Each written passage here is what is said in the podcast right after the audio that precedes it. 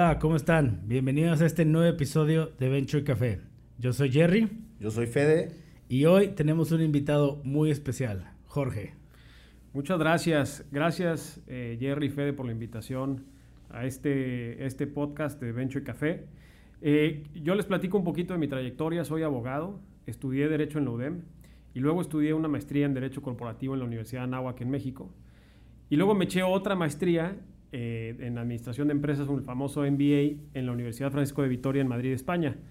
Y ahí también pues, me certifiqué eh, por medio de la Asociación Internacional de Compliance en cumplimiento normativo. Y desde ahí pues detecté que había una necesidad muy importante como abogado de poder reinventarnos y entonces abrí mi despacho que es GRC Legal, que donde se brinda servicios legales en materia corporativa, de contratos y propiedad intelectual a emprendedores y pymes. Eh, y también ya estamos eh, incursionando en grandes empresas y tenemos además una plataforma dedicada a los servicios legales eh, justamente para el emprendedor, que es quierocontrato.com, que son servicios legales en línea. Y tercero, un proyecto de back office tech muy importante en materia legal corporativa que se llama GRC Docs.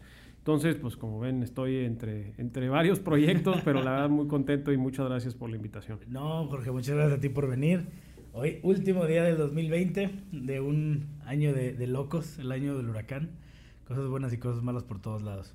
Oye, fíjate, acabas de decir algo muy importante de tu reseña que creo que es, un, es algo muy interesante.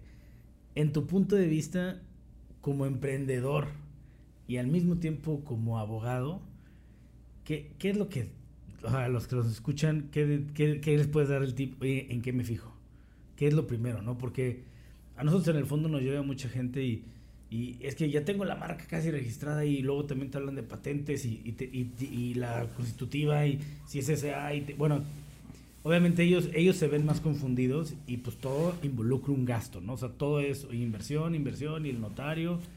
¿Tú, ¿Tú cómo recomendarías este camino para alguien que apenas está diciendo, hijo, es que quiero emprender, quiero, quiero esta, tengo esta, esta, esta idea o esto y, y no quiero que me la roben y eso es todo lo que creo que a ti ya te ha pasado y te han contado cuál es tu recomendación? Mira, yo creo que estás tocando temas bien importantes y justamente es eh, lo que yo saqué en mi experiencia como emprendedor y después de haber estudiado una maestría en, un MBA, te das cuenta cuando empiezas a, entrar de fondo en el, mundo empresarial, emprendedor, de administración, de contabilidad, de diversas áreas que, que vemos nosotros en cada uno de nuestros emprendimientos, que el área legal no es una de las más importantes para el emprendedor. O sea, al Chile empezamos con el business plan, güey. Empiezas a hacer todo tu plan de marketing, de las ventas, etcétera. Y el plan legal, güey, lo dejamos en el cajón para después que ya tengamos un negocio andando, ir con un fondo si es que levantamos capital o, ya que tengamos lana para poder, ahora sí, realizar en la visión del emprendedor, que creo yo es errónea, ese gasto de poder eh, armar bien todo lo legal, pero una vez que ya tengamos probado el modelo de negocio que ya hayamos avanzado un poquito más en el proyecto. Yo creo honestamente que esto es un error. ¿Por qué? Porque así como haces tu planeación eh, financiera, tienes que hacer tu planeación legal. Eso es construir sobre sólido. Y quiero aquí abundar un poquito más sobre el tema. Y te voy a explicar por qué. Hay dos tipos de crecimiento. Yo lo que creo es que negocios puede hacer cualquiera. Empresa, muy pocos. Y hay que entender muy bien la diferencia. El negocio es una fuente de ingresos. Simplemente es un negocio, algo que sea eh, rentable. Una empresa es algo que es rentable y que perdura a lo largo del tiempo, estés o no estés presente. Y eso es lo que tenemos que lograr como emprendedores, buscar hacer empresa. ¿Para qué? Para que el día en que tu empresa se haya una empresa sostenible a lo largo del tiempo, ahora sí te puedas ir de vacaciones en tu avión para llegar a tu, a tu isla y poder eh, estar ahí y disfrutar en tu yate, ¿no? O sea, ese es como el objetivo que deberíamos de tener todos como emprendedores. Para poder lograr ese objetivo, debes de tener varios pasos previos. Obviamente todos los que ya conocen y que han platicado ustedes a lo largo de este Venture Café, eh, pero también la planeación legal, que yo creo que sí se tiene que tocar desde el principio del diseño del business plan. Ahora, yo creo que la pregunta obligada sería, oye, ¿qué parte es lo más, digamos, lo que sí debo de analizar en esta planeación legal. Porque obviamente pues hay cosas que no vamos a tener ni la menor idea y vamos a tener que, que, contar con esa también, eh, digamos, eh, esa habilidad para poder pivotear en dado caso de que nuestro crecimiento exija una, digamos, un pivoteo de, nuestra, de, nuestra, de nuestra planeación legal, ¿no? Que alguna vez hicimos. Y creo yo que la primera pregunta que tiene que hacerse el emprendedor cuando está desarrollando este business plan es, ok, ya tengo mi modelo de negocio, ya tengo mi proyecto, ¿cómo lo voy a operar? ¿Como persona física o como persona moral? Y te voy a decir por qué es importante que te, que te hagas esta pregunta. Porque si no te la haces y no defines el modelo de operación, tus números no te van a salir. Porque el impacto fiscal que tiene operar como persona física y operar como persona moral es completamente distinto. Entonces, ¿qué es lo que pasa? Metemos números y no sé si a ustedes les ha pasado también cuando ven proyectos, que creo que es algo muy común. No estamos acostumbrados a poner los precios con IVA, por ejemplo. Güey, el IVA tiene que estar en tu precio, güey. O sea, ¿por qué? Porque no te salen los números. Siempre vas a salir con un 16% ahí de, de, de, de no, un precio no cuadrado o es pérdida y lo asumes como costo de venta o y además, pues en materia de rentabilidad, pues ese, si estás en el régimen de persona moral, ese 30% de, de impuestos sobre rentas, ¿no? Si estás en el régimen de persona física y puedes gozar del régimen de incorporación fiscal, del famoso RIF, pues bueno, ahí tienes esa posibilidad de jugar un poquito con el ISR, que es el 30%, bueno, hasta el 35% en personas físicas, dependiendo de, de dónde te encuentres en materia de ingresos. Pero al final del día, no te van a salir las cuentas. Entonces, por eso para mí es importante que sí definan esa primera pregunta al operar. Y tiene que estar en tu business plan. Oye, dentro de este proyecto vamos a empezar a operar como RIF porque uno de los socios que estamos participando puede gozar todavía de ese beneficio en lo que probamos el modelo de negocio. Segunda pregunta, sí, ahí te va, otro punto que pongo sobre la mesa y si los emprendedores que nos escuchan se pueden identificar, creo que va a valer mucho la pena. Si uno de los socios va a ser el RIF, quiere decir que los ingresos del negocio le van a caer a esta persona. Al final del día es su cuenta bancaria personal, güey. Tú como socio de otra persona, ¿cómo garantizas que te van a dar tu parte, güey? Sí, no tienes. a ver. En ese caso. En, este personal. Exactamente. Pues sí, porque es el régimen de incorporación fiscal. Eligieron operar como persona física. Uno va a ser el RIF. El negocio es la persona física. Y yo como socio, que probablemente yo no podía gozar del RIF porque ya fui accionista de otra empresa, eh, pues ¿cómo voy a garantizar que mi socio me vaya a dar mi parte? Es que es mi compadre, yo confío en él. Y mira, esta pandemia nos enseñó que al menos por salud debemos que firmar contratos en vez de con la mano cerrar tratos. Estamos acostumbrados a la buena fe, güey. Y al, nos damos la mano y somos amigos y confiamos en nosotros, somos hermanos. he visto verdaderamente en la práctica familias deshacerse cuando el dinero llega. Cuando la lana llega y el negocio vuelve exitoso, la amistad se acaba. Y entonces empiezas a ver por qué no salen las cuentas, oye, ¿por qué te compraste una computadora? Pues ese era el dinero del negocio, no supiste dividir tu dinero personal del dinero de la empresa. Entonces se empieza a volver un problema.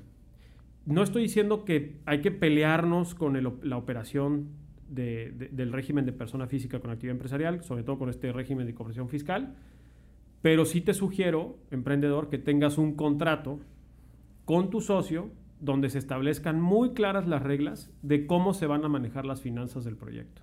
Fíjate, aquí me gustaría hacer, hacerte como un, un punto de vista y, una respuesta corta a lo que acabas de decir, que creo que es súper importante. Y a mí me pasa mucho que la gente me lo diga. Es que tengo un primo que es persona física con actividad empresarial y a él está, está, está, jalando con madre, entonces, pues yo también ya hice lo mismo. Yo a mí de, de los múltiples abogados con los que he trabajado, pues una cosa me quedó bien clara que era las recetas legales no existen, los machotes es la peor error que puedes hacer o sea, y, y, y no sé, en, tu opinión, si en este, en este parte en lo que dices, esta planeación, yo, yo no sé si tú lo que lo estás tratando de conllevar es, cada quien debe tener una planeación muy especial dependiendo de lo que venda, qué haga, dónde va a ir, todo, ¿no? O, o, es lo que estoy tratando de entenderte, ¿no? Porque digo, a, mí me pasa que yo escucho este podcast y me van a llegar 10 chavos. Es que ya escuché en tu podcast que el riff, entonces ya me di de alta como riff. Oye, ¿ese es el secreto? ¿No es el secreto? o, siempre tiene que haber algo, alguien atrás dándote un coaching de, de, lo que conlleva realmente toda una planeación. Sí, mira, yo creo que hoy en día ya, si estás emprendiendo, eh, mientras vayas generando tu business plan, hay infinidad de recursos a los que puedes recurrir para leer y darte una idea de hacia dónde tienes que ir. Muchísimas también incubadoras ofrecen mentorías. Y hay gente como yo y como gente de mi equipo que damos mentorías a proyectos específicos cuando así se nos solicitan. Con, pagado y gratuito, dependiendo del caso, ¿verdad? Claro. Pero vale mucho la pena. Ahora, yo creo que no es, eh, eh, la receta de cocina no es, oye, siempre opera al principio como persona física. Yo creo que ese es un error que la neta, el emprendedor eh, realiza con, o sea, muy seguido. Si estás empezando un modelo, un proyecto, un, un modelo de negocio nuevo, tienes que analizar qué te conviene. Y esa es la primera pregunta, de forma práctica, si tenemos que hacer un checklist para el emprendedor que nos escucha es, emprendedor, la primera pregunta que tienes que hacerte es, ¿cómo vamos a operar el negocio? ¿Como persona física o como persona moral? para poder responder esa pregunta, te voy a dar unos tips y espero que tomes nota porque te van a servir. Primero tienes que entender que la operación como persona física significa que tú eres el negocio tu cuenta personal, tu cuenta de inversión, tu carro, tu casa, tu computadora, son parte también del negocio. ¿Por qué? Porque no estás dividiendo tu patrimonio personal con el patrimonio del negocio. ¿Ok? Ahora, ¿esto qué implica? Implica que si algo sale mal en el negocio, quien está en riesgo eres tú, como persona física. Entonces, la, serie de preguntas que tienes que hacerte para definir si te conviene operar como persona física son, primero, estoy probando mi modelo de negocio. Si estás probando tu modelo de negocio, muy probablemente no sea momento para que inviertas en la construcción de una sociedad mercantil. Pero, ojo, ¿eh? son varias preguntas. La segunda es, eh, mi negocio no tiene riesgos. ¿Qué significa que tu negocio no tenga riesgos? Que no hay o no vislumbras tú en tu proyecto situaciones que puedan generar demandas, denuncias o problemas legales posteriores eh, que puedan afectarte tu patrimonio personal. ¿Cuáles son ellas? Por ejemplo, oye, yo quiero empezar una desarrolladora inmobiliaria. Riesgo, güey. ¿Por qué? Porque pues, si sale algo mal en la construcción, estás jodido, güey. Eh, otro, otra empresa de riesgo, por ejemplo, la que pone a lo mejor personal a trabajar con maquinaria, sector industrial, voy a necesitar contratar bastantes empleados o varios empleados, varios empleados me refiero en momento emprendedor, más de dos, ya, ya, es un número plural, este, o sea, ya es plural, ya, ya eh, puede que tengas ese riesgo laboral. Tercero, es bien importante que definas, oye, tengo socios. Si tienes socios, yo no recomiendo que operes en el, régimen de incorporación fiscal, güey. No te conviene operar como persona física. Al menos, y, me vas a preguntar, ¿por qué, Jorge? Porque si tienes socios y no tienes un contrato que, realmente sea muy sólido para que se puedan exigir las obligaciones el uno al otro, pues realmente quien se está capitalizando eres tú, eres tú como persona física o es tu socio. Yo creo que si tienes socios lo más indicado es que te constituyas. Cuarto, no piensas levantar capital en el corto plazo. ¿Por qué? Y aquí creo que podríamos entrar en un debate. Los fondos de inversión, ¿crees que van a invertir en una persona o en un negocio? En un negocio. Pues en un negocio. Entonces, si estás operando como persona física, tú eres el negocio.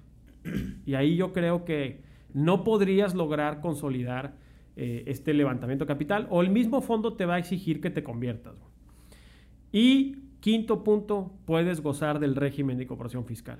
Si no puedes gozar del RIF, no tiene el mayor sentido que operes un negocio como persona física con actividad empresarial, porque incluso la tasa impositiva es mayor que la de una persona moral. Dependiendo del régimen donde te encuentres, pero si vas a tener un negocio, pues muy probablemente superes el umbral eh, que te va a poner al pago del 35% del impuesto sobre rentas. Entonces, Cinco preguntas. Si alguna de estas sale negativa, digamos, o contraria a este objetivo, te conviene operar como persona moral. ¿Ok? Buenísimo. Qué buen consejo, la verdad. Sí, muy buenas preguntas. y, creo que es mucho lo que nos gusta platicar aquí es como eso, al, al directo, ¿no? O sea, ¿qué, ¿qué, qué, es lo que realmente en la práctica debes de preguntarte y hacer? Creo que estas preguntas son, son increíbles. Y ahora, digo, no sé, regresando, originalmente estabas contando de dos, dos, dos cosas principales, ¿no? Y ya después te pregunté esto, no sé si había otra tercera. Sí, eh, bueno, esa es la primera, es persona física, que ya hablamos un poquito de persona física. Y ahora, ya que analizaste esto, imagínate que tú defines que lo mejor para ti es operar como persona, Persona moral. Si esa es la respuesta, esta pregunta te deriva a la siguiente, que es una pregunta bien complicada y que pocos abogados han sabido eh, explicar y espero que el método que yo generé les pueda ayudar. ¿Cuál? La siguiente pregunta es, ¿qué tipo de sociedad me conviene, güey? Sí, fíjate, fíjate que, que antes de que, que entres, que creo que, que es un tema buenísimo, este, a nosotros nos ha pasado en la consultoría y en el fondo que nos preguntan varios emprendedores, oye, ¿y, y qué tipo de sociedad uso? O sea, está la SA, SDRL, SAPIS, este, entonces siempre es una pregunta que el emprendedor tiene porque no entiende, no entiende los mecanismos. Y por ejemplo, a, a nosotros nos pasó cuando estábamos emprendiendo que nosotros nos, nos constituimos como SDRL. Este, cuando lo correcto era que fuera una SAPI, porque íbamos a levantar capital.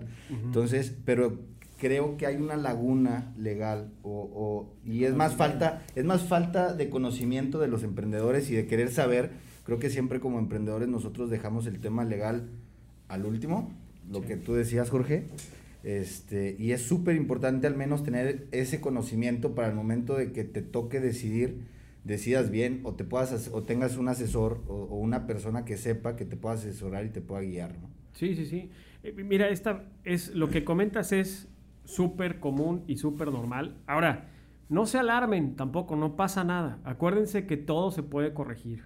Todo se puede corregir. Si ya constituiste una empresa, en tu caso, por ejemplo, que fuera un SDRL, tú te puedes transformar a, una SAPI. ¿no? Lo, lo único que tienes que celebrar es una asamblea. Ahorita voy a explicar un poquito más sobre ese mecanismo.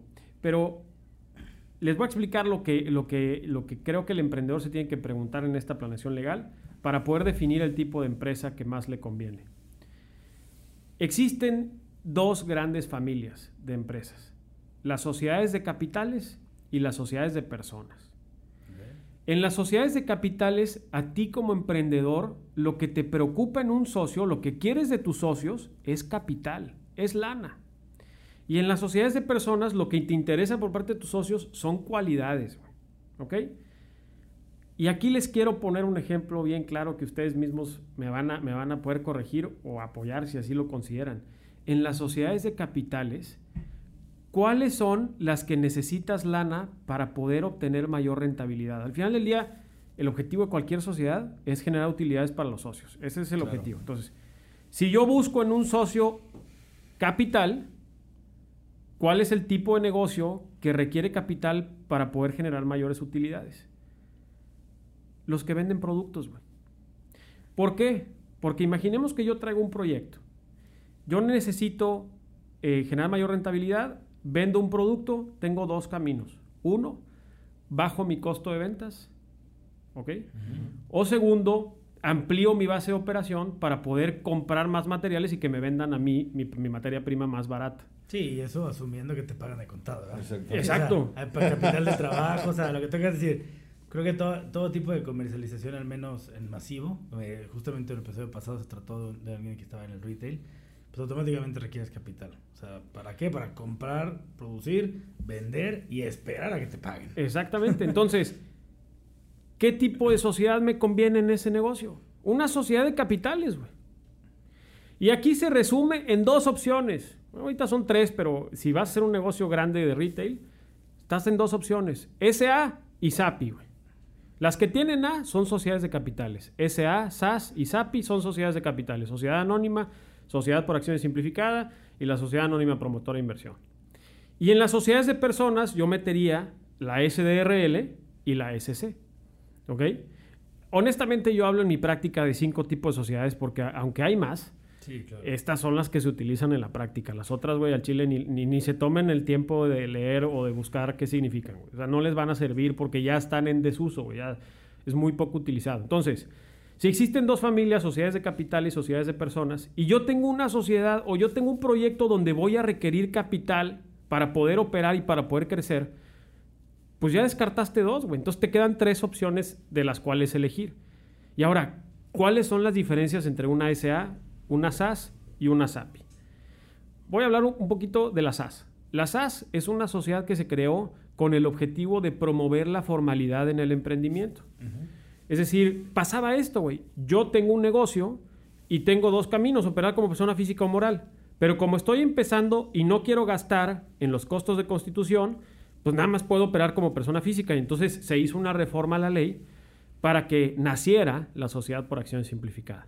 La sociedad por acción simplificada es un trámite que puede hacerse en línea el mismo día y no tiene ningún costo. Y operas como una persona moral. ¿Ok? Esta sociedad, a diferencia de las otras, tiene la posibilidad de que pueda constituirse con un solo socio. Entonces, esto es algo bien importante, güey, porque no sé si les ha pasado, pero normalmente, incluso yo tengo empresas donde mi socio es mi papá o mi hermano, güey, que ni siquiera. Exactamente. el punto Exacto, exacto. ¿Por qué? Porque necesitas más de dos. Pues bueno, esta sociedad por acción simplificada entendió también que eso era una simulación y no era real, entonces pues da la posibilidad de que exista sociedades unipersonales. Ahora, esa, esa, es la SAS y creo que se cuece aparte en, este, en esta platiquita porque me quiero concentrar en la principal diferencia entre SA y SAPI y creo que, o espero que esto les ayude mucho para, para poder orientarse a la decisión. La SA es la sociedad más regulada en México. Y de hecho, yo te puedo decir que aunque no conozco el número, la gran mayoría de las empresas en México operan por, esta, por este tipo de sociedades. Ahora, nace la SAPI con el objetivo de que el levantamiento de capital constante se pudiera hacer de una forma sencilla. ¿Por qué? Porque anteriormente, en muchos proyectos, necesitaba celebrar una asamblea, aprobar, o sea, que los socios o accionistas aprobaran ese aumento de capital o esa compraventa de acciones para que se pudiera levantar esa inversión y ahora sí que se modifique la estructura del capital de las sociedades. Nace la SAPI y permite levantar capital de forma constante y todos esos levantamientos de capital meterlos en una sola asamblea al final del año. ¿Ok? Y entonces, pues te baja mucho el costo de operación porque pues, la protocolización se hace solamente una vez y la inscripción en el registro se, hace solamente una vez. Ahora, ¿cómo puedo saber si la SAPI es para mí? Existen algunas cualidades que creo que es importante que el emprendedor conozca. Efectivamente, te va a servir para levantar capital de forma constante, pero también tiene sus riesgos. A mí me gusta decir que la SAPI es como la chava o chavo guapo del salón, güey.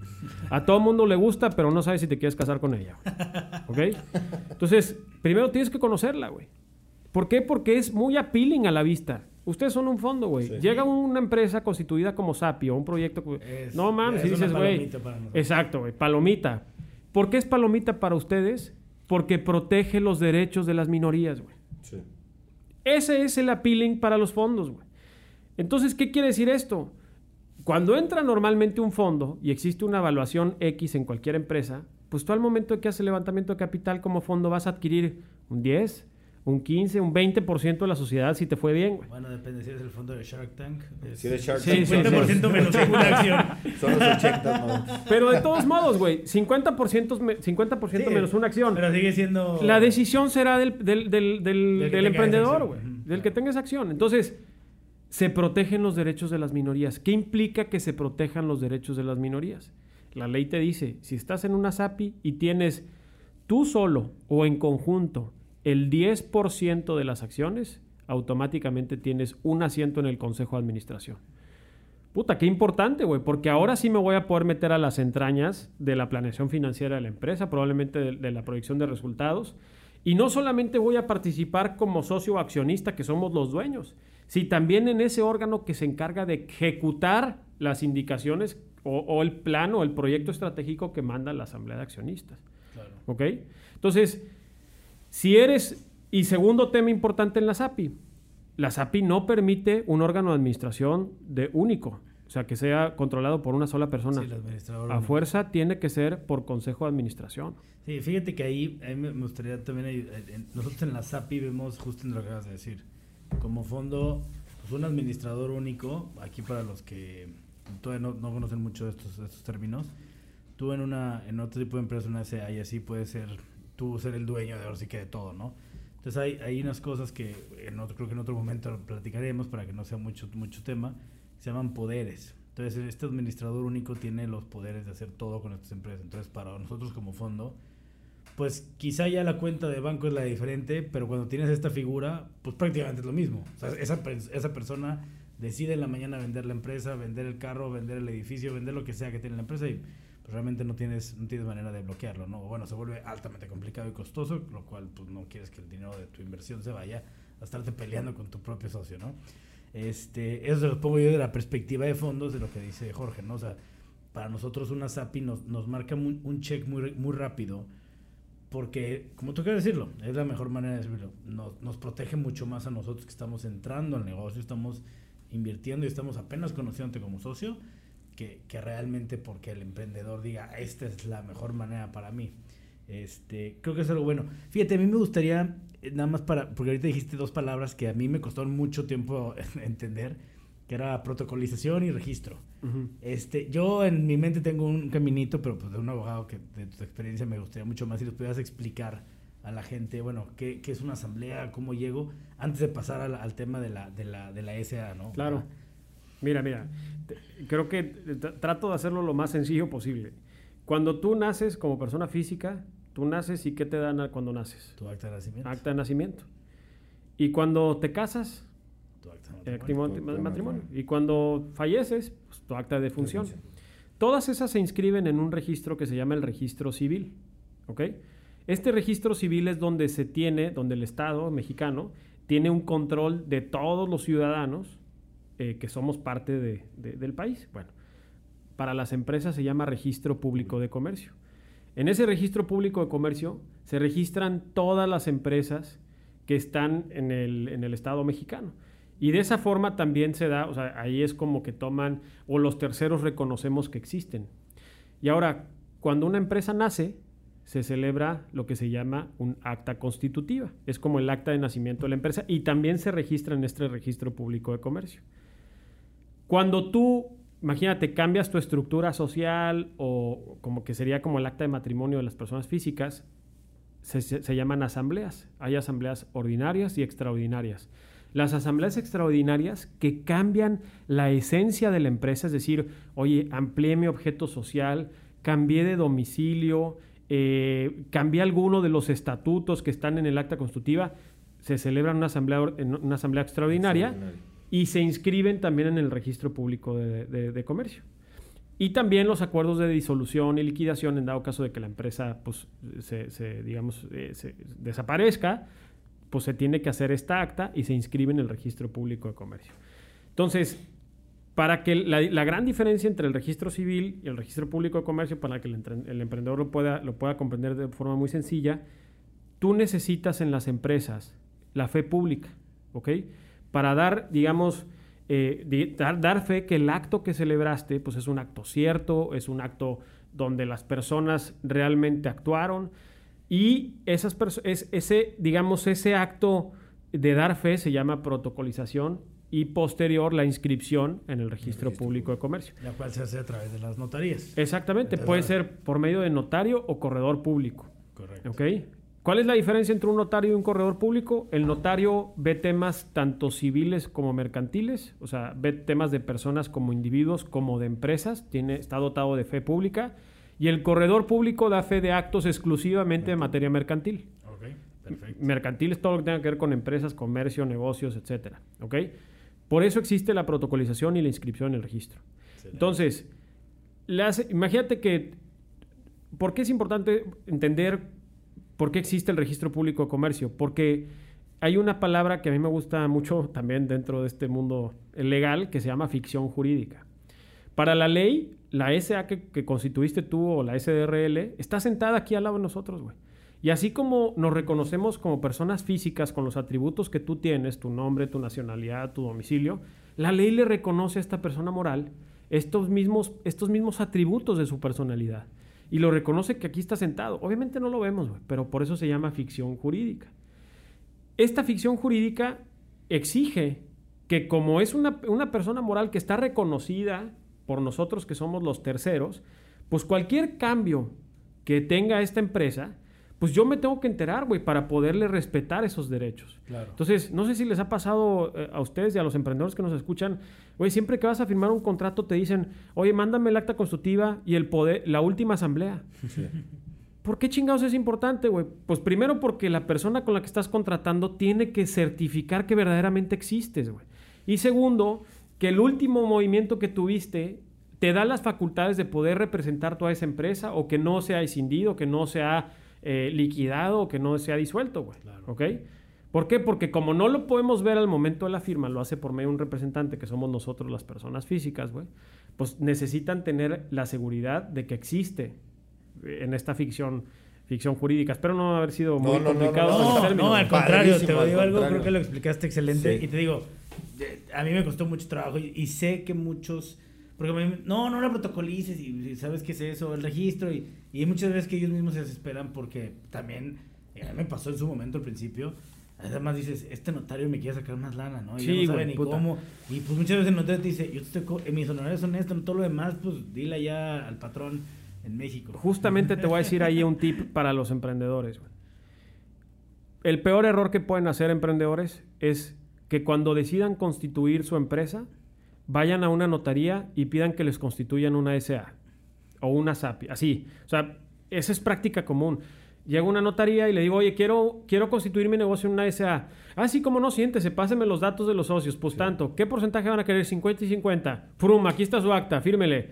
Güey, las reglas que estás poniendo en ese documento es como la esencia de la empresa, güey. Si no estás bien asesorado ahí, estás verdaderamente acabado. Ahora, ¿qué es lo que sucede mucho? Por ejemplo, ahí te dice, en el acta constitutiva son las reglas del juego. ¿Estamos de acuerdo? Sí. Sí, sí, sí. Esos son los estatutos y con los socios que vamos a participar, las reglas del juego va a ser lo que viene en el acta Y constitutiva. siguiendo tu punto, es- es si el niño tiene ojos verdes o cafés o si va a ser nada. Exacto, güey. ¿Cómo está tu, cómo está tu hijo, no? Exacto, así, güey. Literalmente así.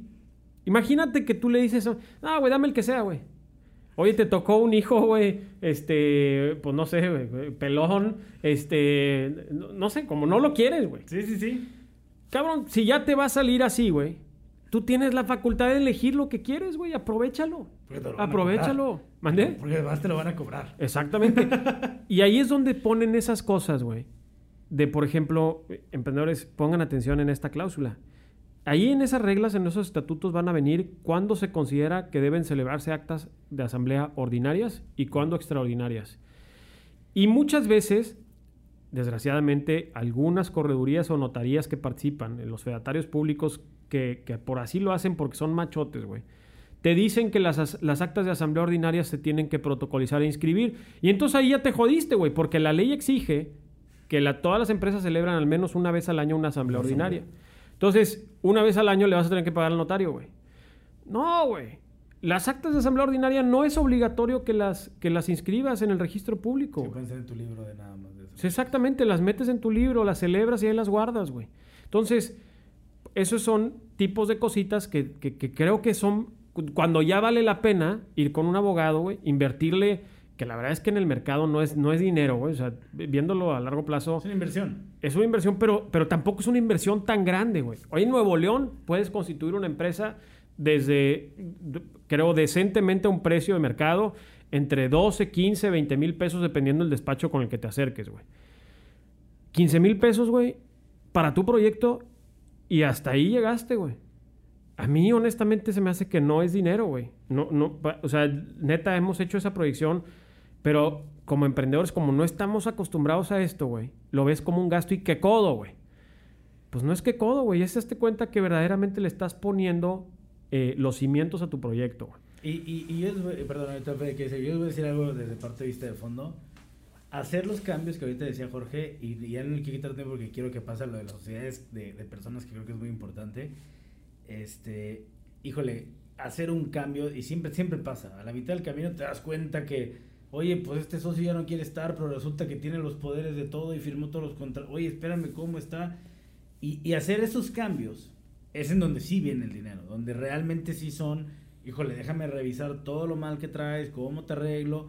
Y eso ya es, yo lo veo siempre como nosotros somos arquitecto y ingeniero civil, es como en el plano, arreglar un plano te cuesta 100 pesos, que es volver a imprimir el plano. Pero arreglar ya la obra te cuesta 100 mil. Entonces es lo mismo, o sea, ya estás arreglando lo- la, la empresa en operación, es mucho más caro, porque además tienes que seguir y no es como que, ay, espérame, déjame la pongo en pausa, ¿no? Que lo que tú dices, desde el inicio, planear, creo que es el mejor tip que he escuchado yo en el tema legal o ir a planeación legal. Creo que es algo muy, es, un, es, un- es una cosa que, que la- yo nunca lo había escuchado de un abogado Sí. así tan, tan aterrizado. Este, y Fede tenía un comentario, perdón, aquí lo... lo No, yo, yo, yo nada más quería, quería indagar. A mí, a mí, como emprendedores, este, ¿cuál es, cuál es el proceso? O sea, ya, ya hablamos, oye, a ver, me constituyo persona física, me constituyo este, como persona moral. Ya me constituí, ¿sí? Persona moral. ¿Qué, qué tengo que celebrar o, o qué documentos legales tengo que celebrar anualmente? Porque tú ahorita dijiste, oye, las asambleas or- ordinarias no se tienen que protocolizar una vez al año. O sea, eso, eso no lo tienes que hacer. Bueno, ¿qué sí tengo que hacer? O sea, ¿qué, qué tips no- no- nos darías a los emprendedores? Sí, mira, ahí yo, yo sí creo que cuando estás empezando, bueno, la ley exige que tengas tus libros sociales, ¿no? Que es el libro de actas de asamblea, el libro de lo- del registro de acciones, el libro de actas del Consejo de Administración, el, tip- el libro de variaciones de capital. Güey, cuando estás empezando esas madres, güey, al chile ni le metas, güey. O sea, nada más lo único que tienes que saber es que una vez al año, dentro de los primeros tres meses del año, tienes que celebrar una asamblea donde vas a aprobar la cuenta del año anterior. Básicamente, vas a ratificar los nombramientos de los administradores y hasta ahí. Y los poderes, o en su caso, si hay cambios de poderes o de administradores, pues eh, ahí sí lo tienes que protocolizar e inscribir cuando vas a otorgar poderes. Eh, entonces, básicamente, que celebres tu asamblea ordinaria, güey. Y es algo bien sencillito, oye, siendo tales horas, güey, nos reunimos los socios accionistas de la SA tal y aprobamos el estado financiero que presenta el órgano de administración. Firman, firman. Ya cumpliste, güey. Ya con eso. ¿Por qué es importante, güey? Porque uno es una obligación que viene en la ley. Pero segundo, si viene una auditoría fiscal, eh, el SAT, el primer documento que te va a pedir es el acta constitutiva y el segundo, las asambleas, güey. Si no tienes tus asambleas anuales ordinarias celebradas, Peligro. el SAT se va a frotar las manos, güey. Porque ahí es donde vienen las multas, güey. ¿Ok? sí, y ahí... es mi ley. No mames, no pues es que... nada. Imagínate, güey, oye, ¿de quién es la responsabilidad? ¿Quién aprobó estos estados financieros? ¿Y por qué es importante? Porque de ahí sale la declaración anual, güey. Y lo que muchos emprendedores no, no se dan cuenta, güey, es que, oye, declaraste anual, güey, cero. O sea, oye, pago cero y, y aprobaste estados financieros, güey, Con, de, un- de- de- con utilidades, güey. Sí.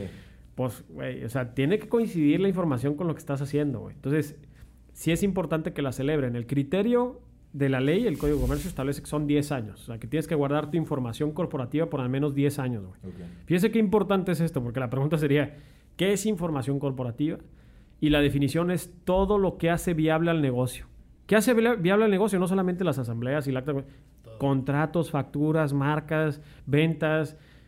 Ojo, güey, 10 años. Y el criterio de la autoridad fiscal es 5 años, güey. Entonces, el SAT llega a una auditoría, a ver, dame las asambleas 5 años para atrás, güey. Ay, señor, no las tengo, joven. Pues, güey, o sea, pum, perdido, güey, en el espacio. Lo lamento por usted. Sí, sí, sí, sí, ahí, ahí es cuando empiezan los problemas, güey.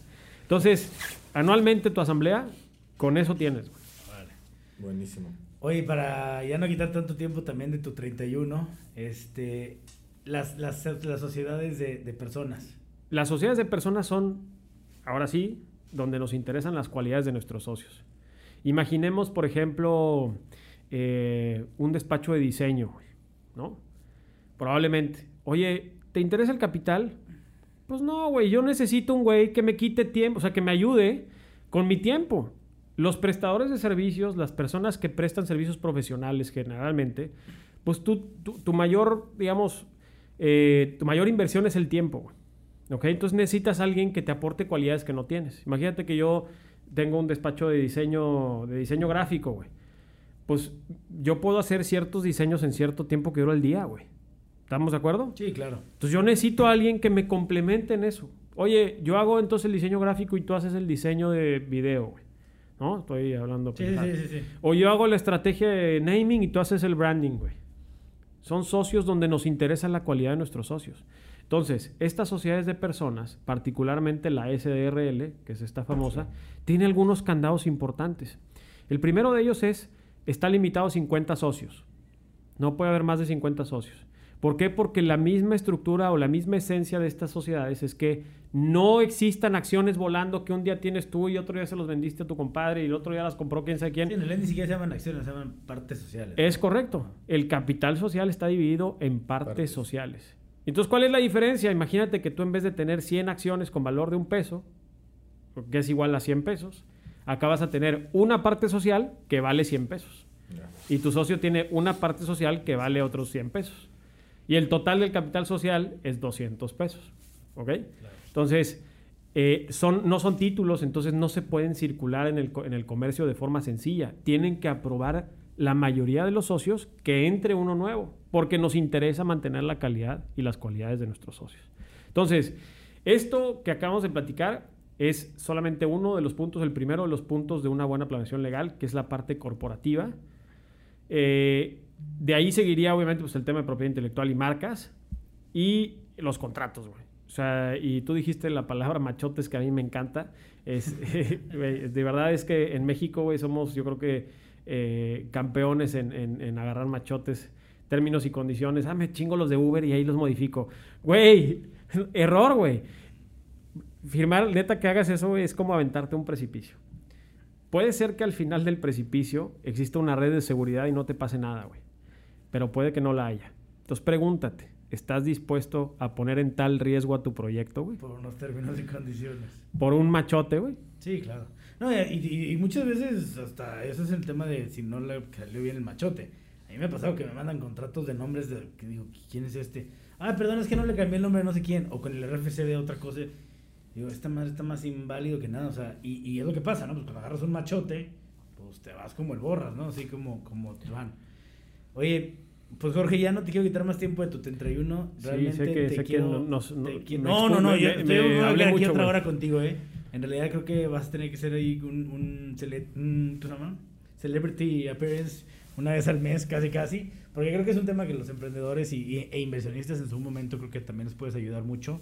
Este, nos gustaría, primero, obviamente, que puedas dar tus redes sociales, de este, dónde más te buscamos, dijiste ahorita el nombre de tu empresa, pero porque creo que realmente, digo, yo lo digo personalmente, yo conozco a Jorge ya hace más de 3, 4 años y es una persona con una gran calidad y bueno, pues ya vieron su, currículum, su currículum es, es, impresionante, ¿no? Entonces, ¿dónde más te pueden buscar la gente que nos escucha? Fíjate que eh, empecé a compartir contenido este año en Instagram, estoy como arroba Jorge Cervantes MX, este, y ahí va, güey, ahí va, ahí compartimos todo este contenido, así que si eres emprendedor, si quieres saber un poco más del tema legal, todo esto, y si, se te fue algo de las notas, güey, le puedes dar para atrás, pero también te puedes meter a mi perfil de Instagram.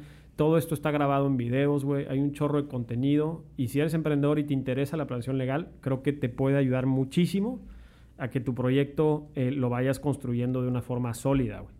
Acuérdense que este tema es, eh, o sea, para mí es toral, güey. Y yo me peleo mucho con eso porque, la neta, los abogados nos hemos ganado, güey que, la gente no, eh, no quiere, o nos saque la vuelta, güey. Claro. ¿Por qué? Porque hablamos muy complicado y no se nos entiende. Y Acuérdate que la decisión de tu empresa recae sobre ti, güey. ¿Ok? Entonces, tener un buen consejero legal o tener un buen abogado va a ser súper importante para tu proyecto. Dedícale tiempo, entiende los conceptos y sobre todo, pues investiga un poquito más. Esta pandemia, dentro de todo lo malo, güey, nos dejó la facilidad de encontrar contenido de forma muy sencilla, güey. Este podcast salió de, por eso, güey. Claro. Y, mi, mi cuenta igual, güey. Entonces, pues contenido hay, herramientas hay, ya que no sea pretexto este, para el emprendedor dejar el tema legal al último y de que, ay, güey, ya cuando sea negocio ya lo, ya lo, ya lo arreglo. No, güey. Lo puedes hacer desde el principio y, de una forma muy sencilla. De cabeza. Jorge, pues muchísimas gracias. Muchas gracias por estar con nosotros, sobre todo el último día del año. Este, Fede. Pues nada, Jorge, nada más agradecerte. Yo creo que vamos a tener que volver a invitarte a que nos compartas. Unas dos, tres veces. Otras dos veces hablaste, hablaste de otros dos temas que creo que son súper interesantes. Toda la parte de patentes, este, seguridad, marcas, ¿no? Entonces, pues esperando que, que vuelvas a venir aquí con nosotros. Ya te, te, estaremos avisando. Muchísimas gracias a todos los que nos están escuchando. Sigan a Jorge y, y listo. Feliz año a todos. Feliz año a todos. Feliz Muchas año. gracias. Y nos vemos en el siguiente episodio de Venture Café. Okay, alright.